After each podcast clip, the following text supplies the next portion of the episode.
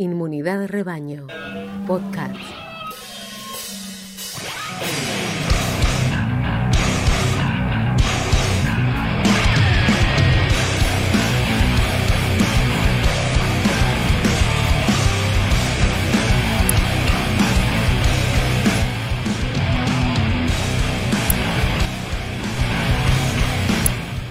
Bueno, acá estamos, Inmunidad de Rebaño, un nuevo programa mientras los esperamos a, Emiliano que está por caer. Bueno, siempre arrancamos pensando la coyuntura, las últimas novedades, la agenda del día. Y quiero compartir una, una nota que escribió el, un maestro mío de, de la economía, Carlos Leiva, una nota que salió en el diario El Economista. Se llama Inviabilidad y Decadencia, que sugiero a nuestra audiencia que, que haga clic, que lea, y dice, en uno de sus párrafos dice lo siguiente, ¿qué es la in- inviabilidad? Es la desintegración social, 60% de niños en la pobreza, ni una sola idea para resolver ese problema que amenaza la real inviabilidad de la nación. Es la desintegración territorial, la ciudad de Buenos Aires con sus bolsones de primer mundo y los extremos del país naufragando en el atraso y la pobreza. Un territorio desintegrado físicamente. Las dos rupturas, la social y la territorial, anuncian la inviabilidad si no construimos las nivelaciones necesarias. ¿Cómo? Estrategias de desarrollo económico, inversión reproductiva del capital, inversión social, invertir ahora en la pobreza de los niños. En estos años de decadencia hemos expatriado 400 mil millones de dólares. Ahorros hubo, inversión no, porque se fugó.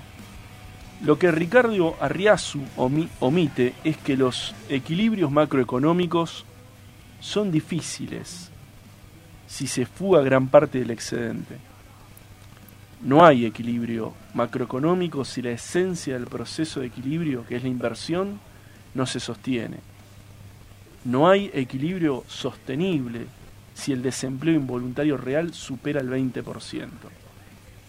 Lo que no enfatiza Arriazu es que el origen real del déficit fiscal de casi medio siglo es la ausencia de crecimiento económico real y la ausencia de inversiones que lo provoquen. La columna salió en el diario El Economista.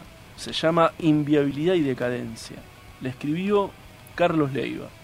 Nos habla de los que tienen el capital y se dedican a hacer ejercicios de corto plazo y fuga del excedente.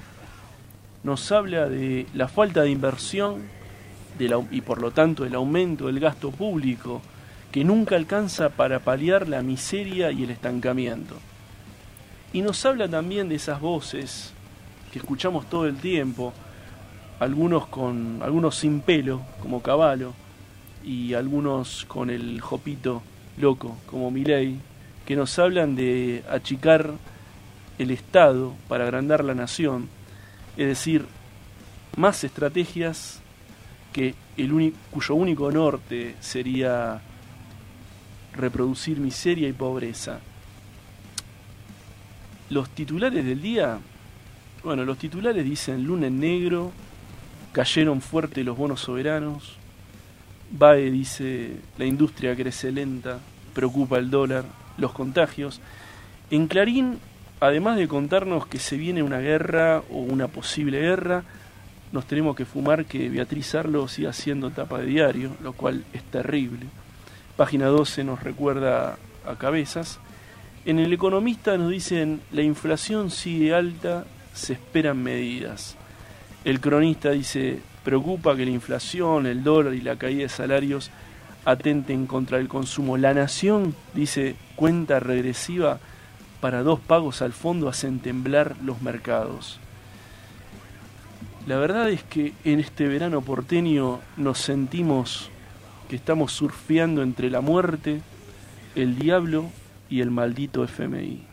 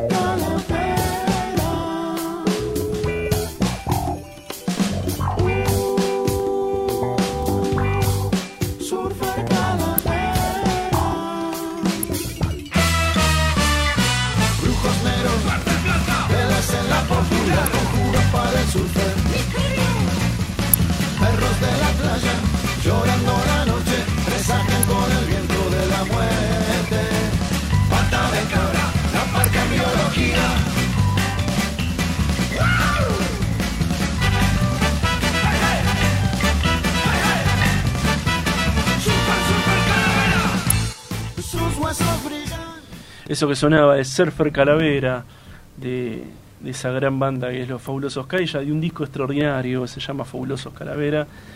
Y, y bueno, y ahora vamos a seguir con, con la economía. Vamos a hablar con Antonella Gerbachi, economista de Paridad en la Macro. La podés leer en Anto Gerbachi en Instagram, en Twitter, en YouTube. Tiene un canal de economía que se llama Economía con Anto.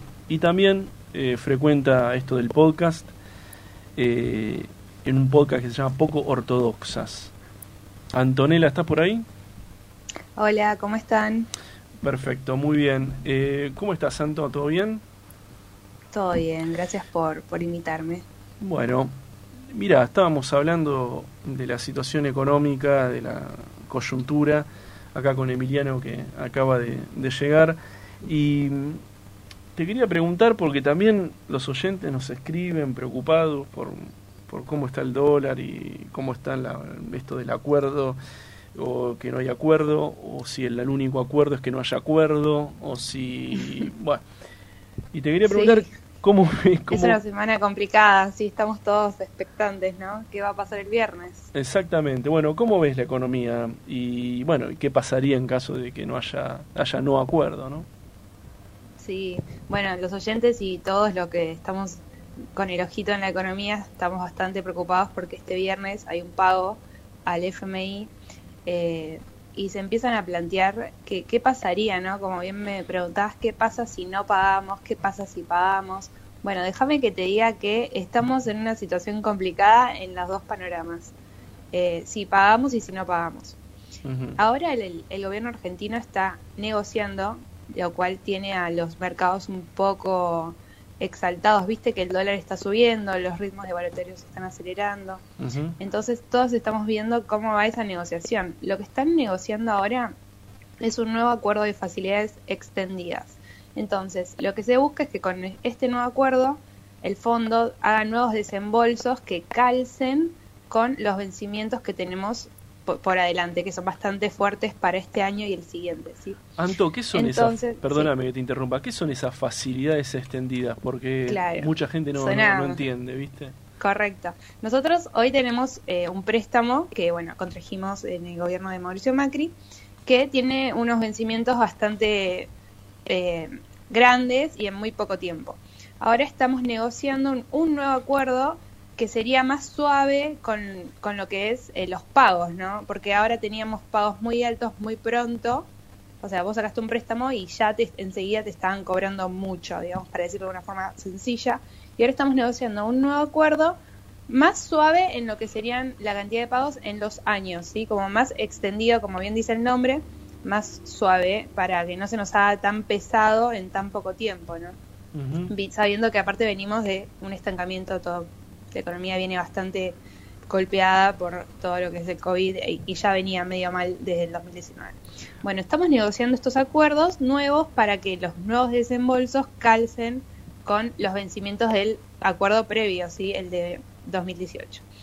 Bueno, el tema es que, ¿qué pasa? Si cerramos con el fondo, bueno, eso está bueno, pero ¿qué te, qué te piden aparte, no? Revisiones cada tres meses para hacer estos desembolsos. Entonces, si vos no estás cumpliendo con lo que el fondo quiere que vos hagas, o sea, no te van a desembolsar estos nuevos, eh, nuevos fondos. Entonces, cada tres meses todos vamos a estar como con la soga al cuello viendo si nos desembolsan, si no nos desembolsan. Tenemos que cumplir las metas que son bastante, o sea, se sabe que el fondo te pide ciertas cosas que a veces no son tan fáciles de cumplir. Como, por como- ejemplo el tema del déficit fiscal, seguramente pidan reducir la brecha del dólar, que hoy ya está más del 100%. Cuando digo brecha del dólar, quiero...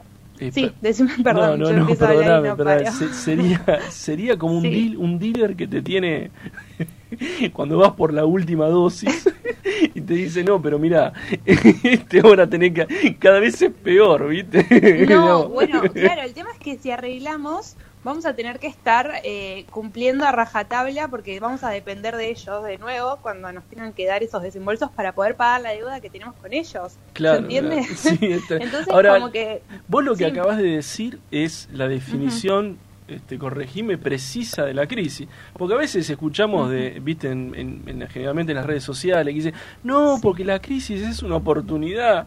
La crisis Ay, es un la carajo la oportunidad. La crisis es que todos los caminos que elijas este, son Bueno. extremadamente malos.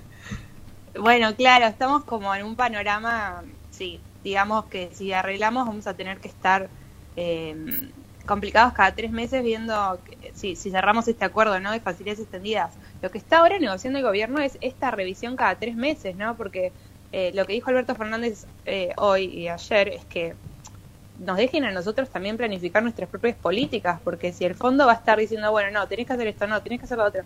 Y sabemos que lo hemos visto con Grecia y con otros países, que las recetas del fondo eh, son bast- o sea, no están, no funcionaron nunca. Claro, si el país no. quiere crecer, eh, va a estar bastante limitado con, con la- lo que te está pidiendo, ¿no? Revisión de tarifas, eh, déficit fiscal. Entonces, por ese lado estaríamos, ese es el lado de acordando, ¿no? Bueno. Igualmente, no acordar tampoco está bueno. Claro, exactamente. cuento el- el- Si no acordamos, ¿qué pasa? la- ¿Qué estaría pasando? Bueno, ahora el dólar está subiendo por la incertidumbre de- del no acuerdo o acuerdo. Entonces, no acordar nos va a traer problemas macroeconómicos desde el lado de las expectativas. Viste que todos los que son los mercados y los agentes económicos, vos, yo, cualquier persona, se mueve por expectativas. No acordar no es una buena señal porque aparte se nos caen un montón de acuerdos.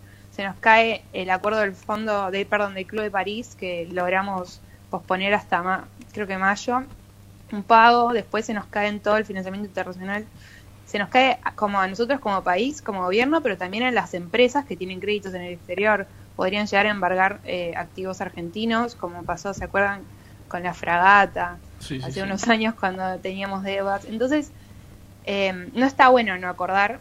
El tema tampoco, si no pagamos ahora, no es que ya entraríamos en default, sino que eh, nos pondrían como en una categoría de atrasos y después eh, podríamos negociar un waiver, que sería como una Un eh, perdón. exención, ¿no? Por un tiempito. Pero la verdad que estamos complicados también por el tema internacional. Eh, sabemos que el fondo es principalmente manejado por Estados Unidos, que es el que tiene mayor poder en los votos del directorio, que es el que los que deciden eh, qué pasa con los préstamos. Y Estados Unidos hoy está concentrado, no sé si, bueno, un poco de geopolítica internacional con el tema de Ucrania y Rusia. Entonces, Argentina no le estaría importando hoy demasiado a Estados Unidos. Eso nos viene medio, Bien. medio mal. Ah, ¿no? Y, Mal, decís sí, obvio. No, digo, capaz que no le importa, ¿viste? sí. Dice, bueno. No, no. Claro, bueno, ojalá, digamos. Eh, me gusta esa visión optimista, Optimista. dando vuelta. Me, me gusta porque yo vengo bien pesimista, así que me viene bien eh, girar un poco el prisma con lo que miro las cosas, pero sí eh, vamos a tener un problema más que nada, más que más allá de lo que te conté del Club de París y de los créditos internacionales, los argentinos van a van a intentar capaz tener algún miedo de lectura, ¿no? En default viene como el recuerdo capaz de momentos difíciles del país y puede haber una presión sobre el tipo de cambio, probablemente quizás se vuelque más eh, los argentinos a, los dólares, que eso eh, pasa en la historia, ¿no? Cuando eh, Argentina entra en default, eh, suele haber más inflación. Eh, puede haber una presión sobre la brecha cambiaria, quizás retiren dólares de los bancos. Eh, y ahí tenemos la, una va a hiper, ser una algo corrida, no muy algo de bueno. eso. Exactamente. claro, Emiliano. Emiliano Sí. se muere por hacerte una pregunta. ¿sí? Sí, ¿qué tal? Dale. Buenas tardes, ¿cómo te va. Emiliano? Hola. Emiliano, ¿Cómo un andas? gusto.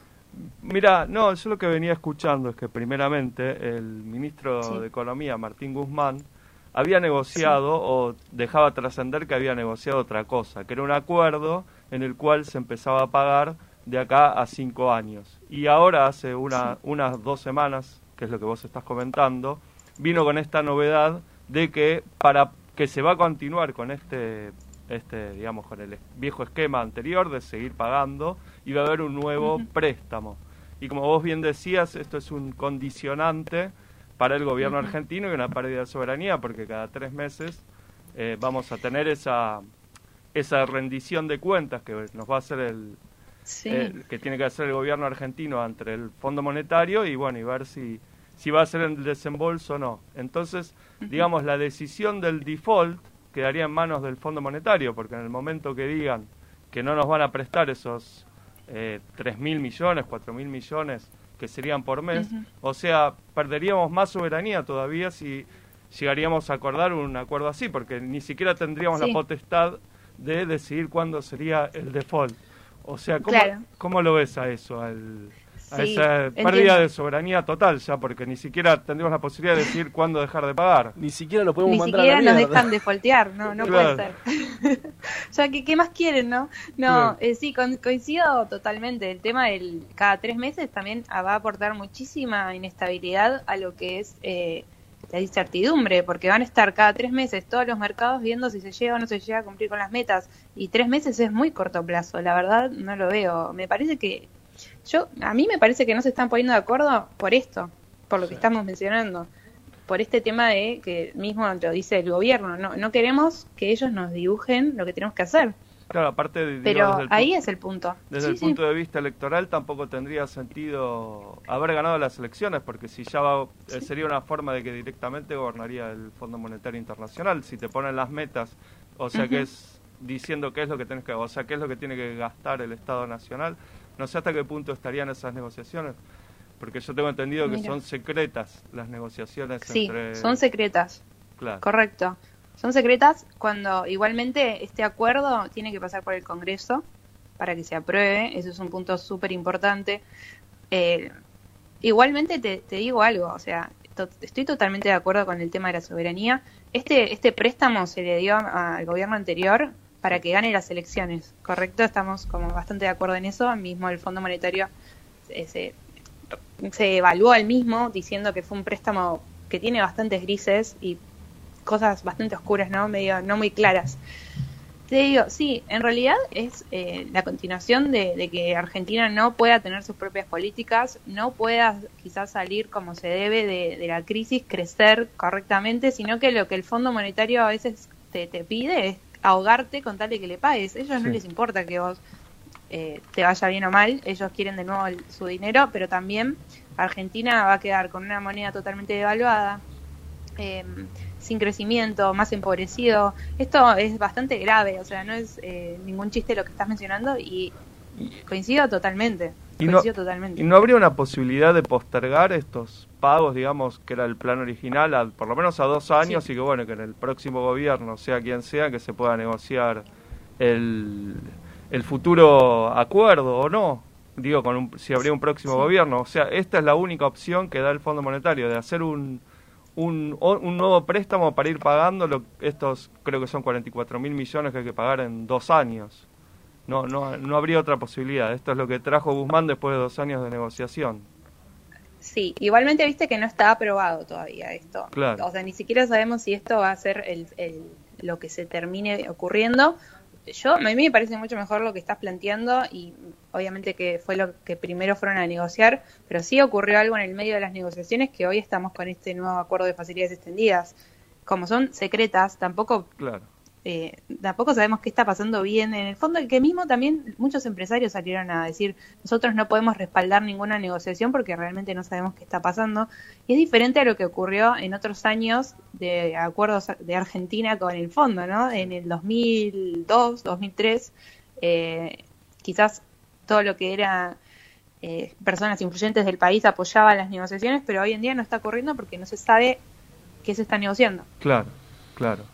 Y ahí cómo verías la posibilidad de, de que, bueno, que haya otro otro rumbo, si digamos esto ya estaría cerrado así, o sea, no la, la, bueno, la fecha límite sería este viernes que hay que desembolsar o no más de 700 millones de dólares. Eh, si en caso de Sí, que no se paga, ya digamos, eh, sería una señal fuerte o podría, habría alguna posibilidad que el Fondo Monetario diga, bueno, le damos un, un perdón por este tiempo, un, bueno, es- ese tipo de cosas. Se habla de que la plata para este viernes está, Sí, que se va a pagar. Después, el 2 de febrero hay otro, otro desembolso y parecería que también se va a pagar.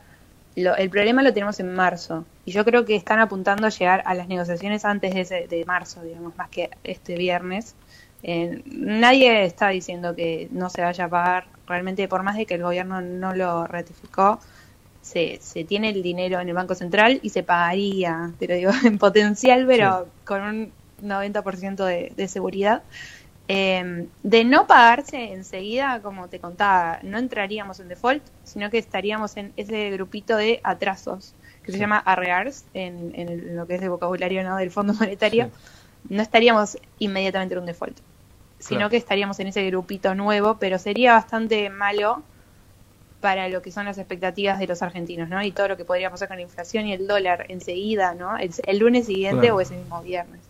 Anto, te pregunto, eh, mirando un poquito, un poquito más lejos de lo que es el cortísimo plazo, la estrategia de sustitución de importaciones eh, sigue siendo un camino viable para acumular reservas o habría que pensar seriamente en presionar sobre la renta agraria. Me refiero a las retenciones.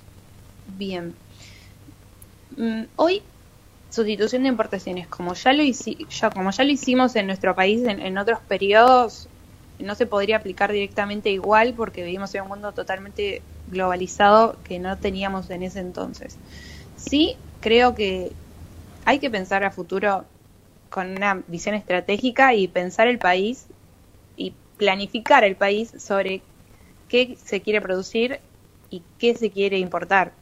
Porque hoy en día, no, para mí no está tan claro cuál es el rol del país tampoco en lo que son las cadenas internacionales de valor ni en el comercio internacional. Ni siquiera tenemos planificado una matriz energética o infraestructura adecuada. Yo no sé si pensaría sustitución de importaciones como Argentina o quizás como un bloque Mercosur, que hoy bastante está bastante decaído, de capa caída, digamos, en Mercosur. Sí, Sí, pensaría alianzas entelequia. estratégicas. Es y una sí entelequia pensaría el largo- Mercosur. ¿Cómo? Es una entelequia el Mercosur en este momento. Mm, Bueno, por eso, por eso te digo, no, no, a- hablando de sustitución de importaciones, yo no, no diría así como a rajatabla diciendo sustitución de importaciones significaría que, que Argentina produzca absolutamente todo y no importe nada, lo veo imposible directamente, no lo veo. En un mundo como el que tenemos hoy en día de cadenas globales de valor donde en un país hace un chip, en otro país hace un, eh, no sé, ¿entendés? Eh, que se ensambla todo y todo viene de muchísimos lados, no Exacto. lo veo posible como que nos aislemos del mundo y produzcamos todo nosotros. Eh, pero sí me parece que Argentina tiene que pensar cómo se quiere insertar en ese, en ese mundo, ¿no? Capaz no, no, no lo pensamos o no tenemos en claro porque vivimos también atajando penales y a- apagando incendios. No tenemos el tiempo como quizás para pensar un poquito más allá, pero sí es súper necesario. Y también pensar qué queremos nosotros como país, como puede ser ese modelo de sustitución de importaciones, que yo no lo veo así tal cual factible, pero sí capaz con alguna eh, flexibilidad, me parece que estaría bastante bien pensar qué industria queremos y cómo nos queremos eh, desarrollar, que eso es lo más importante. Ahora ¿Cómo te, vamos a crecer? Te hago Sí. una consulta porque habías mencionado el tema geopolítico. Viendo que, Sí. bueno, que Estados Unidos es el tiene el 15, el 16% de los votos en el Fondo Monetario Internacional y el, la ala económica del gobierno de Biden no estaría estaría apoyando este plan nuevo de facilidades extendidas que son estos nuevos préstamos para condicionar la política y el viaje de Alberto Fernández a, a, A Rusia, y a China. Rusia China que bueno va a ser ahora a principios de febrero como una forma supuestamente de presionar o bueno de digamos ya no, no hay muchas alternativas porque eso acordar que sería con este plan este plan bastante condicionado que son estas revisiones cada tres meses del Fondo Monetario de acuerdo a lo que se está hablando ahora o bueno entrar en un default y o en un camino que sería de, de espera y, y ver porque yo tengo entendido que China y Rusia no financian créditos sino que financian obra pública. Ahí cómo verías ese camino más allá de bueno de esta debacle de lo que vos decís de los mercados y de las cotizaciones de las empresas por el endeudamiento que tienen las empresas y por bueno el cierre de financiamiento externo eh, ¿Cómo verías el panorama ahí de, bueno, Argentina, que no tiene mucho para ofrecer al mundo más que exportar algunas autopartes y, bueno, productos agrícolas y de la cadena agroindustrial? ¿Cómo verías ahí el escenario, el escenario, no? Sí, bueno, por, por un lado, el, ahora que estamos con este tema del FMI, que me, me desconcierta un poco que queremos cerrar un, un acuerdo y, y quizás Estados Unidos es el país que puede darnos el ok o no, Sí. y ta- estamos yendo para Igual- China y Igual Rusia. ahí te hago un comentario, sí. perdón, ¿no? Porque en realidad Sí, es una negociación y bueno, uno tiene las pocas armas que tiene la Argentina, es decir, bueno, yo no me alineo incondicionalmente con Estados Unidos y bueno, que hay un conflicto entre Rusia y Ucrania, bueno, me pongo del lado de Rusia y qué sé yo, y quemo las naves y ya está, y termino con el fondo y bueno, entonces Estados Unidos ahí perdería no un aliado, pero directamente sumaría un uno en el eje del mal, como diría George Bush o Donald Trump. Entonces, bueno, eso Claro. no sería gratuito geopolíticamente tampoco para los Estados Unidos, No. ¿no? Porque Argentina finalmente es un país soberano a pesar de todos los condicionamientos que tiene y la oposición que tiene, que bueno, generalmente estaba alineado a Occidente porque cree que somos occidentales y cristianos como se sostuvo hace unos 40 años en la Argentina, ¿no? Como o Mira, sea, sí, sí, con- concuerdo. Igualmente, sí. No, nosotros tenemos un comercio con China súper importante. Es después de Brasil nuestro segundo socio comercial. Con Estados Unidos tenemos bastante comercio también, pero no, no se acerca a China. Eh, realmente con China eh, se habla de que tenemos economías complementarias, que a alguna gente le gusta ese dicho, a otras personas no. Pero sí, con, con China tenemos un, un futuro bastante grande. Eh, con, con Rusia, eh, yo, yo no, no soy, estudio muchísimo más el caso de China que el caso de Claro. Rusia, pero claramente todo, yo, yo soy partidaria del multilateralismo y de abrir los mercados con quien, quien sea, porque Argentina necesita crecer y necesitamos vender y exportar, claramente. Sí tenemos el problema ahora, tenemos este problema que tenemos que resolver y, y hay que ver cómo se desarrolla el escenario geopolítico. Para Estados Unidos nosotros no somos la prioridad, eso lo dijeron clarísimo. Con China creo que tenemos una buena relación, con Rusia tenemos una buena relación, pero quizás tampoco jugarnos el 100% entre uno y el otro estaría como sería una buena posición, me parece. Eh, y eh, no sé si es el momento cuando estamos casi por tener una guerra, bueno, nosotros no, pero sí eh, está bastante caldeado el tema en Ucrania entre Rusia y Estados Unidos. Quizás no sé si es el mejor momento para ir a alguna visita o no, capaz que sí. Yo no soy experta en geopolítica, sino que te, te doy mi, mi- Sí, mi no. visión. No, no lo sabemos porque- Mi rol de economista. No pero estamos, nadie, ¿no? esta es la situación. En sí, realidad no sabemos cómo es el acuerdo, por eso es que uno Sí. eh, aventura hipótesis, porque en realidad como uno no sabe a ciencia cierta cuál es la letra chica y si qué, qué, qué tiene hablado Martín. Guzmán con el staff del Fondo Monetario, eh, bueno, eso en realidad no lo sabemos, son trascendidos. Lo que sí sabemos es que sos una investigadora, de que seguís estos temas de manera minuciosa y que, y que bueno, que los, lo- los despedazás, los analizás. Así que, ¿qué es paridad en la macro? Porque sé que por ahí te podemos seguir leyendo y, y- y escuchando. Sí, gracias por, por mencionarlo. Eh, Paridad en la Macro es un grupo de mujeres economistas y también periodistas que empezó con el objetivo de construir un espacio para pensar eh, lineamientos, políticas económicas. Nos juntamos y debatimos sobre economía porque la verdad que somos apasionadas, como se puede ver, empezamos y no paramos de, de charlar de estos temas. Y eh, tenemos una columna semanal en My Negocios eh, y también damos charlas y estamos en los medios. También para traer un poco de paridad en la macro, como dice el título de nuestro grupo, y fomentar la participación de mujeres en economía. Así que gracias por, por mencionarlo. Nos pueden buscar en las redes también, paridad en la macro. Bueno, era Antonella Gerbachi, ex economista. La podés encontrar en las redes, pones paridad de género, perdón, paridad en la macro. Paridad en la macro. y vas a encontrar. Arroba Anto Gerbaji también. Ahí va, y la encontrás también en Spotify y en Poco Ortodoxas. Te agradezco la participación en Inmunidad de Rebaño. Y bueno, de lo que nos está hablando tenía mucho que ver con, con decir la verdad en economía.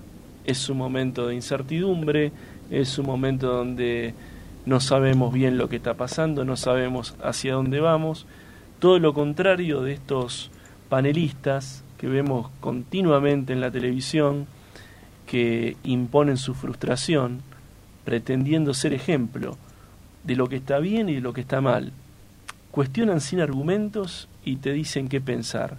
No te, no te hacen pensar, no te hacen dudar. Te dicen, te hacen su bajada de línea. Vamos a escuchar a Inhumano.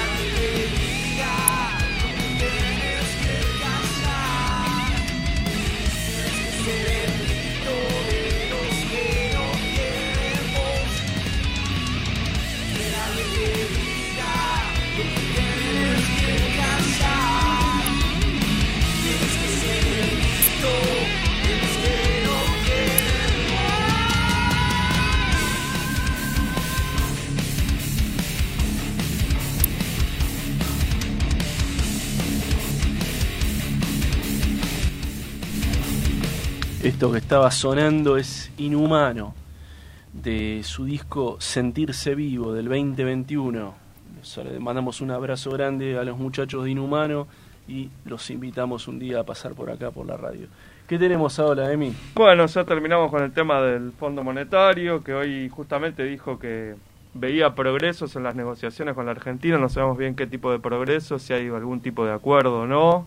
Después, por otro lado, también como que tiró algunas cosas favorables. Dijo que la Argentina va a crecer este año un 3%, cuando había dicho antes que iba a crecer un 2,5%. Quizás haya algún tipo de entendimiento o alguna forma de, de ceder a las pretensiones del gobierno en cuanto al déficit fiscal que se habían puesto muy duros de llegar a un déficit cero en- de acá a dos años.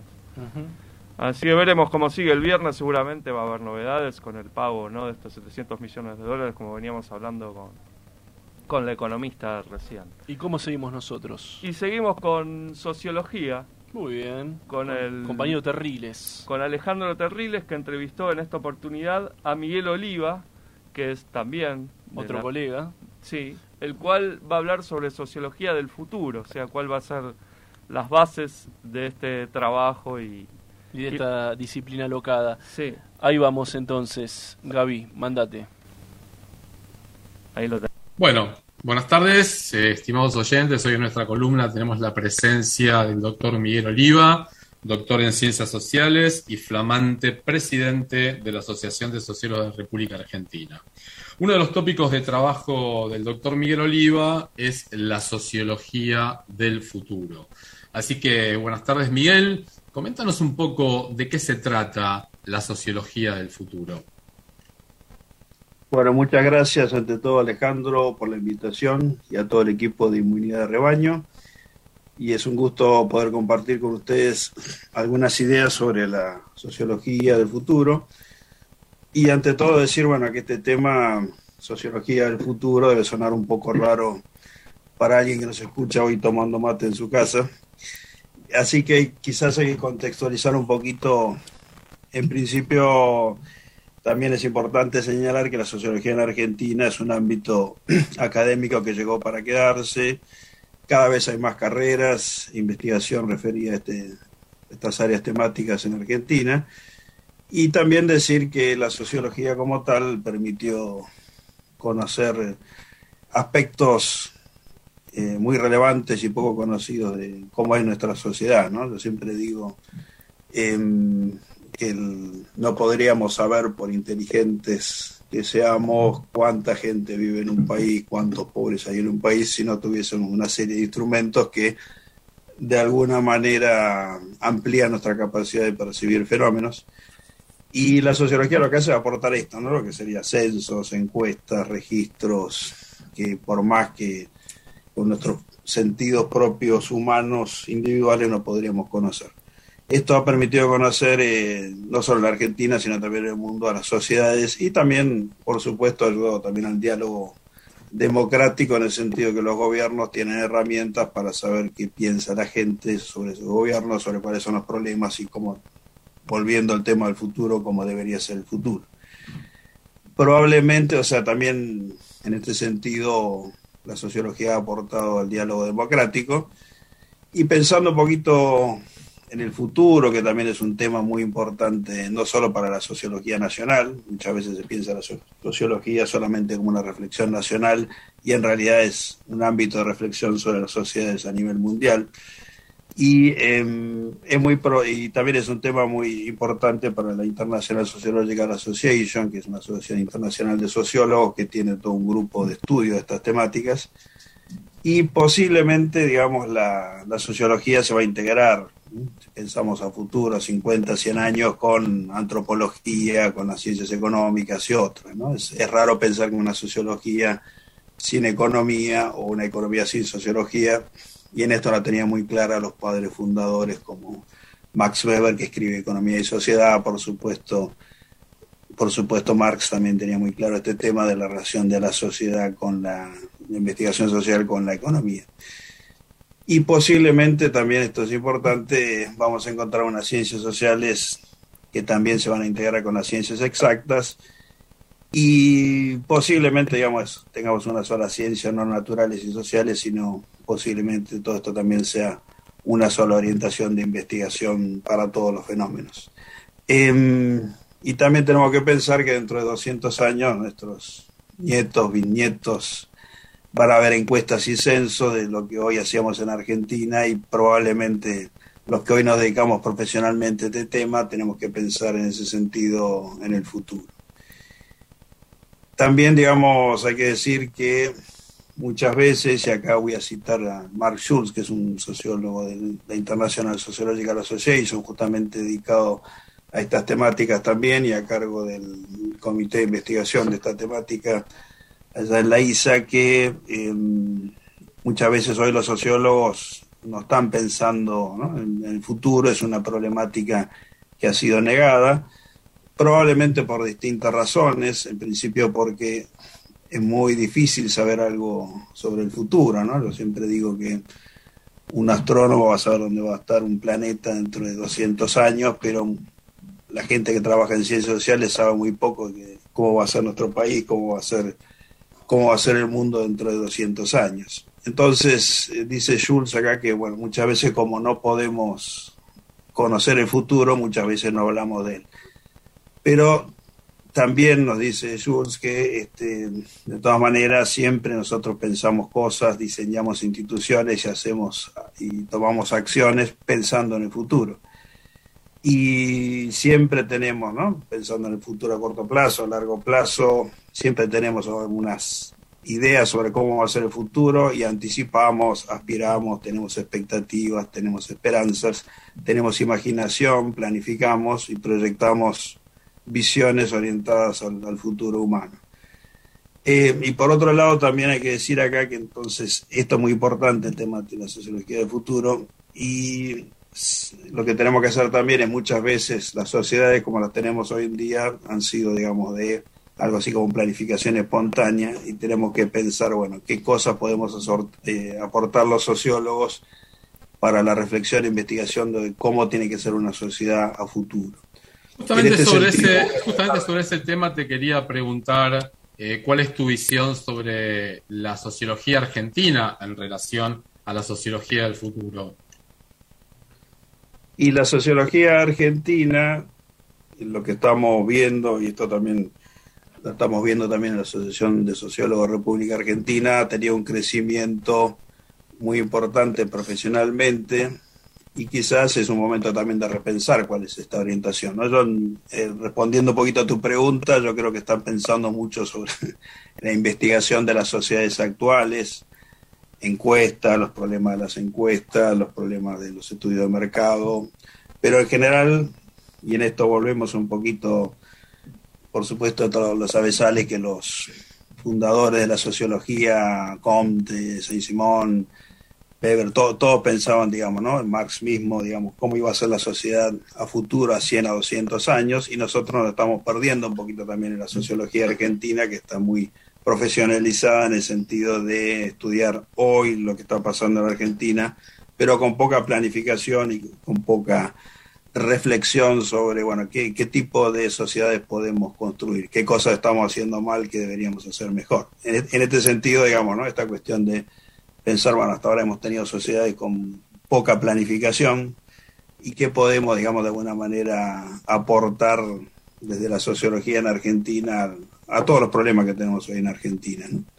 Eh, por otro lado, y acá volviendo un poquito, ¿no? Lo que va a ser la sociología del futuro, tenemos un tema de globalización, digamos, ¿no? Que la globalización ha sido, existe, digamos, en nuestro mundo actual y ha traído innumerables conflictos, ya sea con desigualdad de ingresos, también hay un montón de conflictos referidos a temas de diferencias religiosas, raciales, en ese sentido la, la diferencia de ingresos, los conflictos de clase no son los únicos problemas que existen, no son los únicos conflictos y, y quizá, digamos, no hemos podido resolver todas estas problemáticas que la globalización nos vino a traer.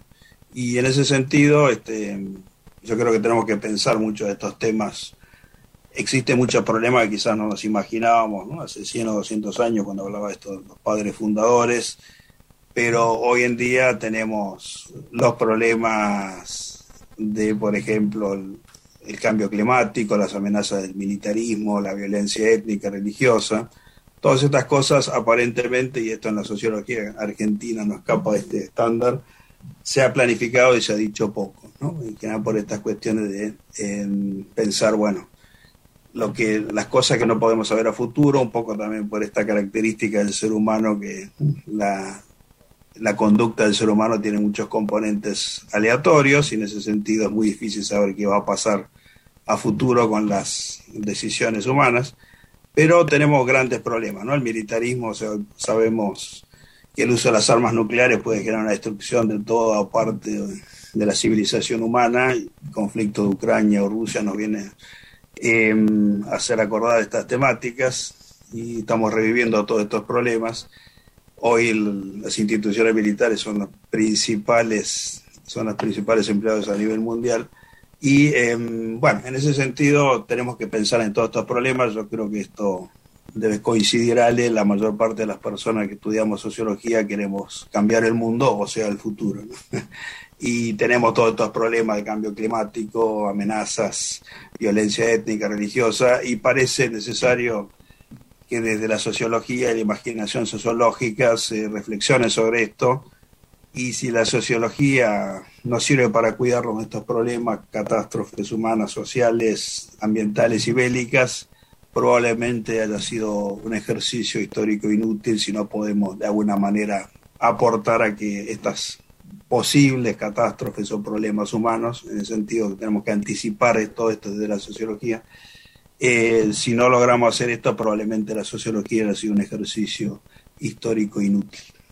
Así Bueno. que, eso sintetizando un poco, obviamente habría muchísimo para hablar de esta temática, pero sintetizando un poquito, esos son los problemas que veo hoy y las, los desafíos que enfrenta la sociología en Argentina y en el mundo. Bueno, Miguel, muchísimas gracias y éxitos en tu gestión en la Asociación de Sociólogos de la República Argentina. Muchas gracias. Muchísimas gracias, Alejandro. Saludos para toda la audiencia.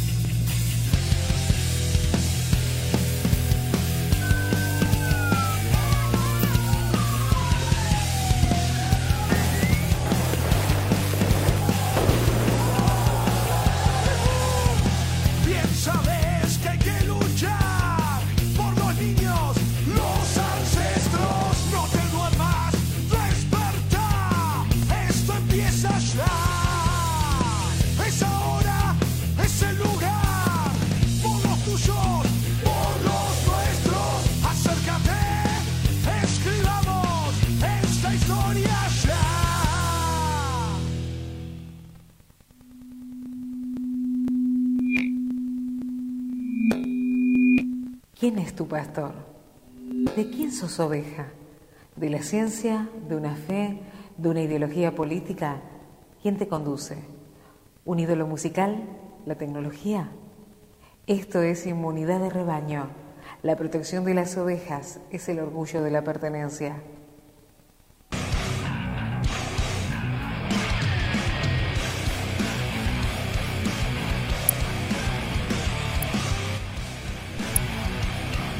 Lo que pasó fue Desculture, Orden Colonial, una gran banda de hardcore que hace muy poco se presentó en el Salón Puyredón y que, y que no queríamos dejar de, de pasar en esta inmunidad de rebaño. Lennon, columna de cultura rock, usted diga. Así es, ¿cómo vas? ¿Todo bien? Saludos a los oyentes que estén ahí del otro lado escuchando el programa.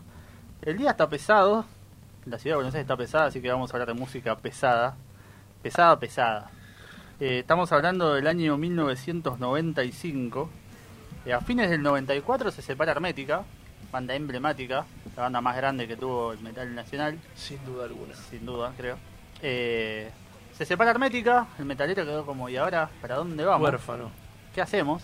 Por suerte, a raíz de la separación de Hermética, así como también de la separación de B8, se dieron, se fue un árbol genealógico de bandas enorme. Y una de estas bandas, quizás la banda eh, que más, bueno, quizás no, la banda que más gente llevó y la que más expandió el género, eh, estamos hablando de Almafuerte. Hoy vamos a hablar de Almafuerte, banda formada a principios del año 95, cuando Iorio convoca al Tano Marcielo y en principio a Locomotor Espósito, baterista de reloj, el primero en darle al doble bombo, o sea que fue un disruptor en esto. Eh, pero después a la hora de grabar llaman a Cardassi, un batero también doble pedal, muy rápido, y lo primero que arman, apenas se, se juntan a grabar, es Mundo Guanaco, que sale en, el mismo año no- 1995.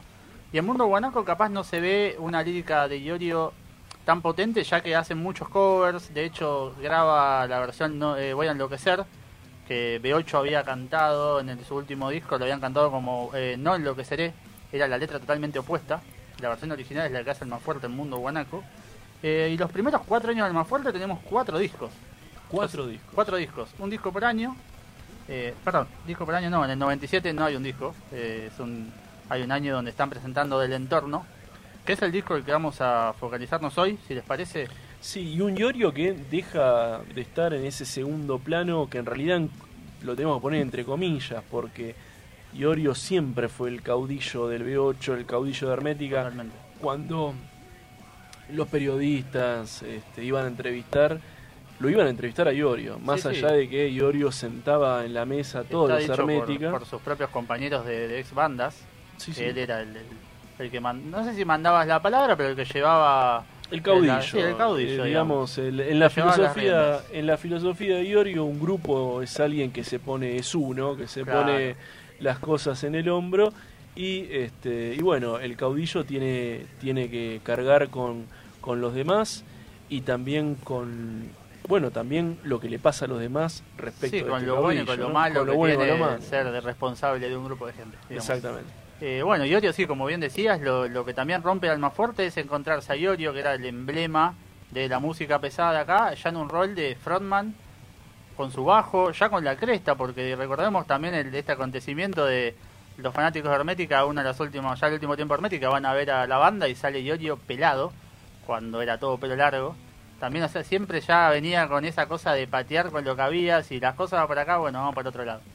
Por el hecho de ser contra, pero contra con contenido, no contra porque, como decimos siempre, no son todos giles menos yo, sino con un porqué. Que en ese momento decía, no, yo no soy eh, Grupo Sombra, entonces me corto el pelo. Eh, bueno, y Ori acá pasa, en B8 canta, si no recuerdo mal, en este momento, Cautivos del Sistema. Hay un pedazo de él que canta, y en Hermética mucha, muchos principios de canciones, tiene desde el oeste, en las calles de Liniers, pero eran menos los temas donde él cantaba, si bien las letras casi todas son de él, o todas, y hay colaboraciones con el Tano Romano en Hermética. Ya el más fuerte es él. Tano Marcielo compone la música, que ese, siempre esa fórmula fue la fórmula que tuvieron siempre. Tano Marcielo compone, le manda la música a Ricardo, Ricardo, en base a lo que escucha, escribe. Y te hago Ah, una pregunta, sí. Sacándote un poco, Sí, sí. bueno, quizás no, no sacan, pero quizás no lo sepas o, na- o nadie lo sabe. ¿Por qué se llama Alma Fuerte? Eh, Almafuerte es por el escritor eh, Ah, Bonifacio Bonifacio Palacios. Ah, por el escritor. claro. Exacto, de hecho el tema Almafuerte describe bien esto de, del porqué del nombre y lo que siente la banda, el orgullo de, de, de sus pagos. Aparte también habla mucho de dónde viene, de bibliotecas populares, lo que representa Bonifacio Palacios. Eh, así que también invitamos a escuchar. El tema Alma Fuerte. Sí, sí. Y bueno, como dije, hoy vamos a hablar del disco del entorno que sale en el año 1996. Ya desde su tapa, eso también una pisa fuerte, valga la redundancia, porque estamos hablando de un borseo pisando barro. Y creo que el metal tiene mucho de eso, del barro que se subleva y sobresale ahí. Y bueno, tenemos letras. eh, estábamos hablando antes de empezar el programa que sí, eh, hay un hay temas que la mayoría de los temas buenos están en ese disco. Ujú. Si bien el disco de las cartas, capaz de Tony Pampa es el más masivo, el disco de las cartas es como el más pesado por un tema de sonido, ya está Moyo en la producción. Este disco lo produce Flavio de los sí. que ahí se produce el vínculo para después lo que fue Pues Argento. Un gran disco, grabaron- Peso Argento. Gran disco del que también en algún momento vamos a hablar. Y bueno, en el entorno tenemos temas como para destacar algunos de los delirios del de facto, eh, que habla un poco de la memoria popular, ¿no? En cuanto a- al proceso militar nefasto que hubo en el país. Tenemos temas como Crucero del Alba, Por Nacer, Amistades Tierra Adentro, Rubén Patagonia, Presa Fácil. Me parece que en cuanto a letras es el más social de todos. Una locura. Un discazo la verdad total. Un discazo total. Totalmente. En cuanto a letras, me parece el, el disco más rico, el más fuerte. Eh, Presa Fácil también, que cuenta lo que era la vida metalera en su momento, que te llevaban preso por nada y todo lo que se vivía en esos años. 1999, que para mí personalmente es un tema que de mis favoritos. Eh, y bueno, para cerrar vamos a estar hablando del tema Hacia el Abismo. Hoy vamos a cerrar Hacia el Abismo. Que, que- ¿A vos qué te, para qué lado te lleva el tema Hacia y el Abismo? hacia el abismo es, en el este, olvido se disuelve. Totalmente. Y, y esta canción que tiene mucho que ver con lo que hablamos hoy del FMI, comprensión monetaria, ¿no? O sea, la, la- la destrucción de la moneda, ¿no? Y bueno, y... Y la succión hereditaria esta de que Exactamente. estamos todo el tiempo parados ahí. Esa- exactamente. Y, y esto mi- mientras la familia duerme, eh, nos están cogiendo con la deuda interminable. Y bueno, esto de esto también hablan más fuerte, ¿no? Con, con este con este caudillo que es tan irritante hasta el día de hoy para mucha gente que bueno, que no se banca que hayan personas que te que te impongan definiciones, ¿no? Ante Iorio te tenés que definir.